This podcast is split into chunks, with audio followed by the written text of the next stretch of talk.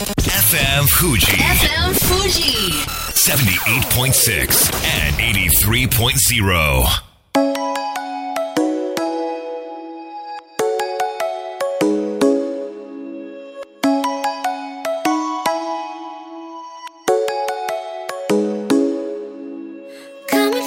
月曜夜のひとときいかがお過ごしでしょうか？この番組「みんなのラジオは」自分の故郷を盛り上げたい誰かの役に立ちたいぜひ知ってほしい聞いてほしいそんなたくさんの思いを発信していく番組です。本日で第105回の放送東京代々木のスタジオビビットより公開生放送でお届けしてまいります。さあ、おととい12日土曜日に上陸した台風19号は各地に大きな被害をもたらして現在暮らしに大きな影響が出ている地域もあります。私の地元でも多摩川に架かる日野市と立川市を結ぶ日野橋が壊れたと友人から連絡がありまして被害の大きさを実感しているわけですがそんな中でラグビーワールドカップ日本対スコットランドの試合は開催され日本中を感動させてくれました。選手の皆さん本当にありがとうございます。ところでこの試合会場なんですけれども横浜の日産スタジアムですよね。日産スタジアムにはスポーツやコンサート会場としての他にもう一つ多目的遊水地としての役目がありまして横を流れる鶴見川が洪水しそうな時にはスタジアムの下に水を引き込むそんな大事な役目があるそうです、えー、日産スタジアムは1000本以上の柱の上に乗る形で建設されておりまして試合前夜実際に水は引き込まれたそうです。そしてスタジアム周辺は一時湖になったと。しかしおかげで鶴見川は氾濫しなかった。た。その状態から会場に泊まり込んだ関係者の皆さんが更衣室から水を吸い出して消防隊は全ての機械設備の点検を3度行ってピッチに流れ込んだ泥やゴミをホースで片付けて夜の試合に向けて整えていったそうです。もう一つの隠れたヒーローたちのストーリーを知ると余計に昨日の勝利が価値あるものだと感じます。こんばんは DJ 西川俊也です。さあそして番組の進行はもうお一方。どうもナイストライ弟がラグビー部です。どうも唐揚げ大好き有野育です。よろしくお願い申し上げます。よろしくお願い申し上げます。日産スタジアムそんな隠された秘密があったんですか？そうなんですよ、えー、知らなかった、まあ、ですから住民の方々は周辺の、はい、もう日産スタジアムありがとうとおかげで川が氾濫しなかったっていうおヤンバダムもいい仕事してたんですよね。そうですね。ヤンバダムはえ利根川水系ですか？そうなんですよ、うんうん、もう隠せら隠されたところでみんなが頑張ったおかげで、はい、そうだよね,、まあね、被害は少ないく収められたのかなと思います、うんうん、まあ、それでもね被害に遭った方がいるから、はい、これからもうね、あの少しずつ復興に向けて日本は頑張っていくっていう感じですけれども、はい、いくちゃんあの交通網とかでなんかこうなんだろう。いやそうなんですよ、うんうん、それが、私あの北海道にずっといたんですけれども、うん、あの飛行機が1便、欠航して、うん、ああ、これはダメだと思って、翌日取ったら、それも欠航になっちゃって、えー、2便を見送ったおかげで、遠泊遠泊、レンタカーも遠泊。そうです。見送って。見送りました。もう結構大変でしたね。どうやってお過ごしになった？んですか？その2日間は。はい、あの、北海道はすごく晴れていて、うんうん、まあ、その最終日は曇ってきたんですけど、うん、あの、牧場でアイスクリーム食べたり、あの、ザンギを食べたりしてました。はい、まあ、充実して過ごせたということですね。そうです。わかりました。さあ本日もみんなのラジオ元気よくスタートです。FM Fuji FM Fuji 78.6 and 83.0この番組は株式会社フレイマ柴田ホーム会計事務所甲州藤川本菱純米大吟醸の提供でお送りします。さあここからは株式会社フレーマ大室秀明さんに登場していただきましょう。大室さんよろしくお願いします。はいよろしくお願いします。えー、台風。はい。浦和在住でしたよね？そうですよ。荒川の隣です。そうですよね。はい。いかがでしたか？私自身は避難所の方へ避難を。あしています。はい。避難されたんですね。あの、ハザードマップ的には非常にやばい位置なので、これは避難せざるを得ないよっていうところでもう危なかったですけどね、やっぱり行くかどうかものすごく悩んでしまったんですよ。夕方も過ぎて夜にかけていたので。だけどちょっとまずいなっていうことで、まあ、うちのみんなと決断されたんですね、はい、動いた感じですね。避難所の雰囲気ってどんな感じなんですか？もうもうあの精神的に落ち着かないですね。やっぱり自分の家とカバンのことがやっぱ気になってしまって、それまあ生活どころではないし、あと集団行動である以上、まあいろんなものがみんなと共有されるわけですが、一番厄介だったのが、あの緊急速報。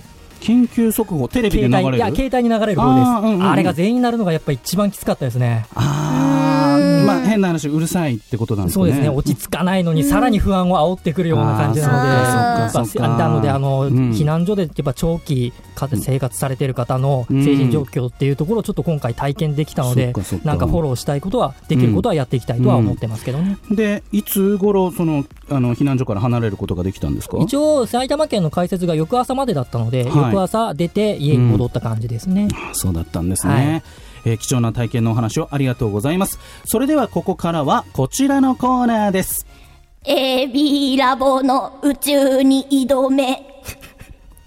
さあ、このコーナーでは宇宙ビジネスのオンラインサロン AB ラボが宇宙時代の到来に向けて宇宙に挑戦している方々をゲストにまて招き紹介していきます。はい、ということで、ね、もうリハと全然違う展開がさすが有野由紀さんという感じですけれども、さあ、AB ラボ代表の伊藤正幸さんです。伊藤さん、よろしくお願いします。はい、よろしくお願いします。では、伊藤さんの自己紹介と AB ラボの紹介をお願いします。はい、はい、AB ラボの伊藤です。えー、AB ラボでは、えー、地球上のすべての業界を宇宙産業に巻き込むというのを、えー、ビジョンにして、はい。えー、いろんな職種いろんな業界の人たちが集まって、うん、えー、プロジェクト活動に挑戦しています。はい、はい、ということで AB ラボのコーナーかなり人気ですよね。そうです。大人気。もう本当にねお医者さん弁護士さんそしてベンチャー企業の方々たくさん来てくれているわけですけれども今日も面白い方が来てくれましたね、はい、はい、そうですね。はい。ではご紹介させていただきます萩原啓二さんです。萩原さんよろしくお願いします。よろしくお願いします。では早速自己紹介のほどよろしくお願いします。はい。えっと AB ラボの萩原啓二と申します、うん、えー、普段は、えー、宇宙機器の開発メーカーに勤めていてえっと、メインは設計の仕事なんですけど、はい、その他に製造だったり試験をするところだったり、いろいろそういうところで携わっています、はい、はい宇宙機器っていうと例えばどういうものなんですか、えっと、そうですね。僕が手がけたのは結構いろいろあるんですけど、はい、あの国際宇宙ステーションの中の実験機器であるとかあとはロケットに搭載する、うん、まあ、ある一つの装置だったり、うん、えー、人工衛星に搭載するセンサーカメラ類のあの設計、えー、めっちゃすごい。めっちゃすごいですね、はい、それを会社でやりながら、はい、個人としてももっと宇宙に携わりたいと。そうですね。いうことで、はい、AB ラボにジョインされたということなんですよね、はい、まあ、そして AB ラボにジョインされてやろうとしていることが R2D2 を宇宙に連れていくと、はい、これどういうことなんですか？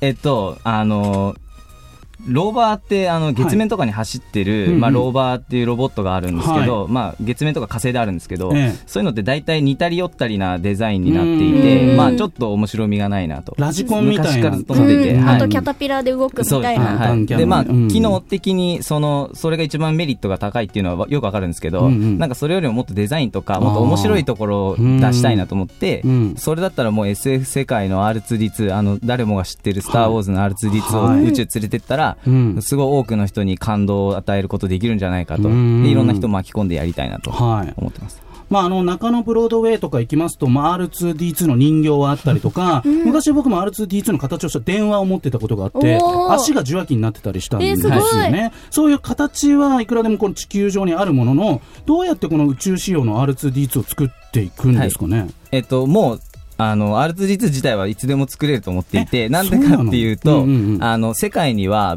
あの、R2D2 ビルダーズクラブっていうのがあって、それって等身大のリアル R2D2 を作ってる人たちの団体なんですね。で、日本にも、えー、ドロイドビルダーズクラブっていう支社みたいなのがあって、で、僕はそこにもう入っていて、で、その人たちと情報共有してるんですけど、うん、この人たちの強みっていうのが、えー、ウォルト・ディズニーとルーカスフィルムと、はいはい、まあ、その2社に完全に公認で活動されているので、うん、設計情報っていうのが全部ウォルト・ディズニーとルーカスフィルムから認められている情報なんですね。オフィシャルなんですね。はい、オフィシャル活動になるので、そのそこからの設計情報があるあるっていう強みを使えば、まず、うん R2D2 自体を地上で作ることができる。でそれに対してあとはもうあの構造的にロケットに耐えられるとか熱環境に耐えられるとか、放射線に耐えられるっていうそこだけもうちょっと一工夫してあげられれば、すぐに宇宙には連れていけると考えてます、はい、エピソード2あたりではね、あの R2D2 が飛んだみたいなね、ありましたね。飛べたのかみたいなシーンもありましたけれども、何よりも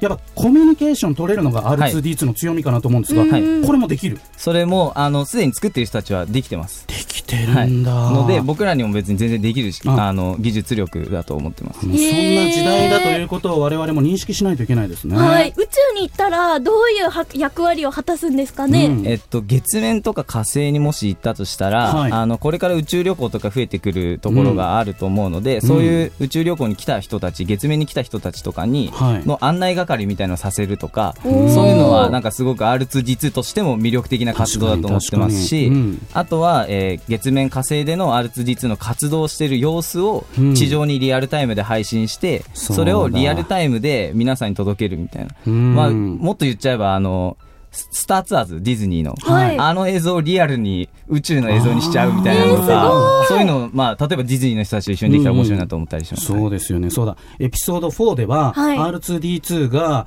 あのレイヤ姫を録画して、はい、Help me, オビワン・ケノビといったそんなシーンがありましたので、あれすごい技術ですよね。こう立体に出して、ホログラムですよね。そうそう、ホログラム。あれ、なかなかできないっていうふうにずっと言われ続けてきた。難しいですよね。あれ難しいって言われてたけど、でも少しずつ近づいているっていうことでね。どうですか、大室さん、ここまで。リアルなスターツアーズと聞いて、僕すごく乗りたくなってしまったんですよね。ディズニーを月としては。なので、早くやってください。はい、頑張ります。そもそも、その、萩原さんと伊藤さんの出会いっていうのは、萩原さんの、まあ、情熱の検索から始まったということなんですけれども、えーはい、宇宙に会社だけじゃなくて個人で携わりたいと思っていろいろ検索されたそうですね。そうですね。あの、うん、何かしらの形でもっと企業だけだと結構挑戦できることが限られるので、はい、もっといろんなとこチャレンジしたいなと思って、いろいろ他に活動してしていないかなって検索してたら伊藤さんを発見してフェイスブックの電話で、はい、あの2時間語りました。語りすぎだろうと感じしますけれども 伊藤さんそこでどんな会話をしたかって覚えてらっしゃいますか、はい、いやどんな会話したでしたっけ？覚えてないんかい。R2D2 の話もしましたね。R2D2 の話しましたね、はい、でも、そういう話をあの突然もらって知らない人から、はい、伊藤さんリーダーとしてはどんな心境なんですか？いやもう僕は何でしょうね。もうワクワクが止まらなくて、うん、ああもうやりたいやりたいっていう感じでぜひやりましょうと。で僕もできるところはこう支えてい,、きたいなと思ってます。でもぜひ入ってくださいってことで迎え入れたということなんですね、はい。なんか今後、萩原さんの中で AB ラボを通してこんなことがしたいとか、挑戦してみたいとかってあったらぜひ教えていただけますか？そうですね。とにかく AB ラボは、うん、あの、いろんな人を巻き込みたいっていうのもあるので、うん。うん、僕がやってる R2D2 のプロジェクトも、はい、あの、ただ技術力ある人たちが集まっても成立しなくて、うん、いろんな分野の、まあ、広報活動も含めて、はい、いろんな分野の人たちに入ってもらって、活動していくことに意味があると思うので、はい、あの、なんかそういう、ちょっとでも面白いなと思ったら、ぜひ入ってもらって、一緒に活動していきたいなっていうのはあります,、ね、ではではあっという間に時間がやってきてしまいました、はい、このコーナーを聞いてくださったリスナーの皆さんに萩原さんからメッセージをいただければと思います。はい。あのまあちょっと先ほども喋っちゃったとことかぶるんですけど。はい、はい、ごめんなさいね。あの、いえいえあのとにかく宇宙開発ってかなり敷居高いって思われがちなんで、うん、あのそういうのを完全に取っ払って、誰でもできるっていうところをこっちとしては示したいので、うん、あのなんかあんまり硬いことを考えずに、ちょっと興味でもあれば、まあ、僕らの話を聞いてみるとか、まあ、一緒に入って活動してみるとか、あのどんどん行動で示したいなとこっちも思っているので。理系じゃないしな工学部じゃないしなとかそういうこと考えなくて全然関係ないです。もうい。ろんな職業の人がそうですね。集まってほしいってことなんですよね。わ、はい。はい、かりました。というわけでここまでは伊藤正幸さんそして萩原啓二さんでした。ありがとうございました。ありがとうございました。それでは一曲お届けしましょう。カミラ・カベロで Easy FM Fuji FM Fuji 78.6 and 83.0さあ、みんなのラジオ、改めまして、私、西川俊也と、有野育と、大室秀明で、お届けしております。ここからは、こちらのコーナーです。ギョーサムファンライバーさあ、このコーナーではライブ配信事業を手掛けているサムシングファンが今、ナウイライバーをご紹介するコーナーです。本日のライバーは、プルルルババン、エイミさんですよろしくお願いします。よろしくお願いします。エミさん、自己紹介お願いします。はい、一ののライバーをしているエミと申します。よろしくお願いしますよろ。しくお願いします。なんか喋り方可愛いでしょかわいいあの、いくちゃんちょっと見た目をリスナーの皆さんにはい。教えていただけますか？うーん、ギャル。いや、ギャルなんですよね。すごい素敵なギャルですけれども、はい、美しい。ギャルのエミさんが配信を始めて、今もうどれぐらいになりますか？1年2、3ヶ月ですかね。1年2、3ヶ月、はいこの配信を、えー始めた頃と、はい。今と、どうですか？なんかこう変わりました？自分の中で。自分の中でうんうんうん。変わった、え、何が変わりました？そう、生活にメリハリが。生活にメリハリが。配信のおかげでついたってことなんですね。どんなルーティンワークになってます？配信は。そうですね、起きて、うん。まあ私すっぴんで配信するんで、すっぴんで配信する。はい、眉毛だへけ起きて眉毛を描いてうん配信をーまずする。配信する。それが何時頃ですか？それが11時ぐらいですね。お昼の11時お昼の頃11時。頃。で、まあ、1日1回ぐらいな感じですかね。1日2回。2回も。はい、2回。あじゃあ夜も、あの、タイミングがあった時にやるっていうことなんですね。そうですね。でも実際それだけ続けられるってことはご本人の中で楽しさがあるんじゃないかなと思うんですけど、そう、楽しいのもあるんですけど、はいなんか習慣化？習慣化。習慣化してしまってますすごい難しい言葉使ってくれて、ね、でも、これ配信の話ですよね。はい、はい。配信の話ということで、あの、なんかこう、どうやってリスナーさんとコメコミュニケーション、はい取ったりされるんですか？コミュニケーション、うんもう質問ですね。あみんみんな何してんの？とか。どんな、どんなこと喋るの？エミさん。配信の中で。雑談？雑談。雑談です。例えば、例えば、例えば。今日ご飯何食べた？とか。まあ、本当にこの、はい。このれ何日かでよ台風の情報をあ教えてもらったりとかもちろんあの関東に住んでたんで被害大丈夫とか。うんそういう話を。じゃあ、逆に、エミさんから励まされるっていう可能性もあるよね。そうですね。うん。誰か励ましましたか？私は逆に励ましてもらいました。励ま怖してもらった。そっかそっかそっか。まあ本当にね、ギャルで、なんかこう、ちょっと、まあ、舌足らず的なところの喋り方がお茶目なエミさんですけれども、はいしっかりとルーティン、習慣化されていて、1おー日2回は、エミさんの配信を楽しめるということなんですけれども、なんとエミさん、はい。もう一つ別の顔がありますよね。そうなんです。教えてください。別の顔別の顔ですよ。なんか、お寿司屋さんで。何やねん。寿司寿司え、エミ三枚ちゃうわすごい。すごいですよね。これどういった経緯でお寿司屋さんで働くことになったんですか？もともとお客さんで行ってた。エミさん、お客さんだったんですね。そう、お客さんで行ってたはいお寿司屋さんに。店店主が、店主が。うん。バイトしない？は働いて、手伝わない？って言われたから、いいよ。そんなノリで寿司屋さんって入れるんですね。そんなノリで。実際、あ何、何やってるんですか？お寿司屋さんで。握ったりされるんですか？握りはしないんですけど、はいでもお魚さばいたりとえか、ー、すごいじゃん。はい。へえ。そうですね。あと魚さは、ばいたり、ちょっと創作料理系のものとかを私が作ってたりとか。ちゃんともう調理もされて、そうですね大貢献じゃないですか。え、ちなみに、台風がね、はいもうこの前あって、うんうん物流とか大丈夫なのかなって思ったんですけど、そのお寿司のネタとか、それは事前に、あ、もちろんもう予測してということなんですねよ。。どうですか、大村さん。エミさんみたいなライバー。いや、多分だから今、外とやり取りしてません、実は。という感じがしたりするんですけど。確かにね。うん、何何かしら、いやほら、やって、いじってる子たちが、やっぱ外にいますよね。すごい、そうやってね、うん。今日、エミさんのね、ファンの方もいらっしゃってくれていますけれども、やっぱりその、ファンがあっての配信なんですかそうですね。ね、うんはい。もうリスナーさんいなければ、私独り言になってしまうので、はいはい誰かしらいてもらわないと、独り言は避けたい。できれば。避けたいということなんですね。いくちゃんもはい動画配信たまにされてますけれども、はい。どんなところが楽しくてはい。やってるんですか？リアルタイムですかね。リアルタイム。はい、うんうんうんやっぱり普通だとね、なんかタイムラグありますけど、そっかリアルタイムでこう台風のね、怖いとか気をつけようとかね、声かけ合ったりできるのががいいかなって思います。ああそっかそっか。まあラジオだとある程度枠も固定されてるし、うん、収録だと何日か前のものだし、はい、でも配信だとこう今の状況をお伝えすることができるっていうことなんですね、はいえー、ぜひ、エミさんの配信見ていただければと思います。アカウントを教えていただけますか？アカウントは、はい、えっと、絵の具の絵に美しいで、エミ。うんに、あと、ひよことヤシのマークがついたアカウントです。ひよことヤシのマークがついてます。はい、エミさん、たくさんいそうですからね、その名前自体ですと。はい、ぜひ、ひよことヤシのマークを目印にしてください。では、あっという間に時間がやってきてしまいました。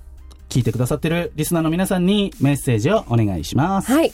いつもありがとうございます。で、これからもいろんなね、たくさんの方とこれからも出会っていきたいので、もう初見さんでも、どこの枠の方でもたくさんコメントくれて応援していただけると嬉しいなと思います。はい。というわけで、GO サムファンライバーはエミさんでした。ありがとうございました。ありがとうございます。というわけで、あっという間にエンディングの時間となってしまいました。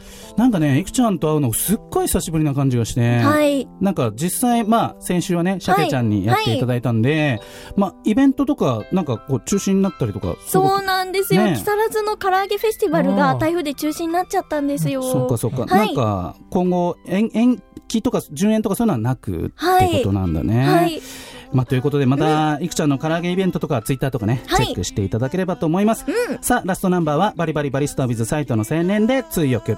素敵な一週間を、また来週この番組は、株式会社メリークリエイター、AB ラボ、株式会社サムシングファン、アクセラス株式会社の提供でお送りしました。